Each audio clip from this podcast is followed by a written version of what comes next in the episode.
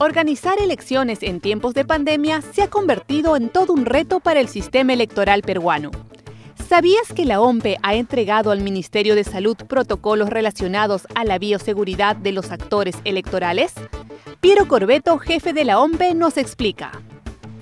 Tenemos que trabajar este proceso electoral de la mano del Ministerio de Salud. Le hemos entregado una propuesta de cinco protocolos que giran en torno a eh, labores específicas de actores electorales.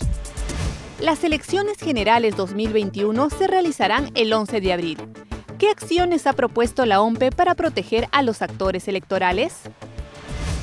Hay un protocolo especial los miembros de mesa que permita garantizar el distanciamiento social. Eh, nosotros estábamos acostumbrados, por ejemplo, a tener eh, dos mesas de sufragio por aula. Ahora vamos a tener una mesa de sufragio por aula y es más, no aulas seguidas, sino intercalando presencia en aulas. ¿Para qué? Para darnos un distanciamiento mayor y que no existan ningún tipo de colas serán más de 25 millones de electores que acudirán a las urnas con la propuesta del voto escalonado, de 7 de la mañana a 7 de la noche. ¿Cuáles serían los protocolos a seguir para evitar contagios por la COVID-19?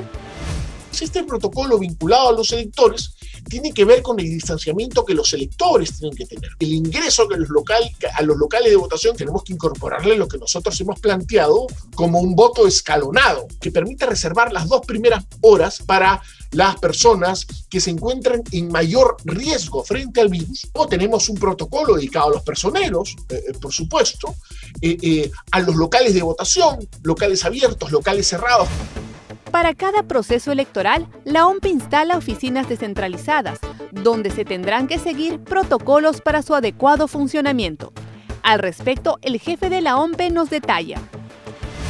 Eh, la OMPE crece de 400 funcionarios a 75 mil funcionarios. Y eso implica que vamos a pasar de un local central que acoge a 400 funcionarios a no menos de 95 oficinas a nivel nacional. Entonces tenemos que hacer un protocolo para funcionar nosotros, porque nosotros tenemos que cuidarnos, hacer nuestros los protocolos para cuidar a las organizaciones políticas y cuidar también a los ciudadanos. Los protocolos, según el titular del organismo electoral, deberán ser aprobados a más tardar en octubre, ya que también tendrán que ser aplicados en las elecciones internas de las organizaciones políticas a realizarse el presente año.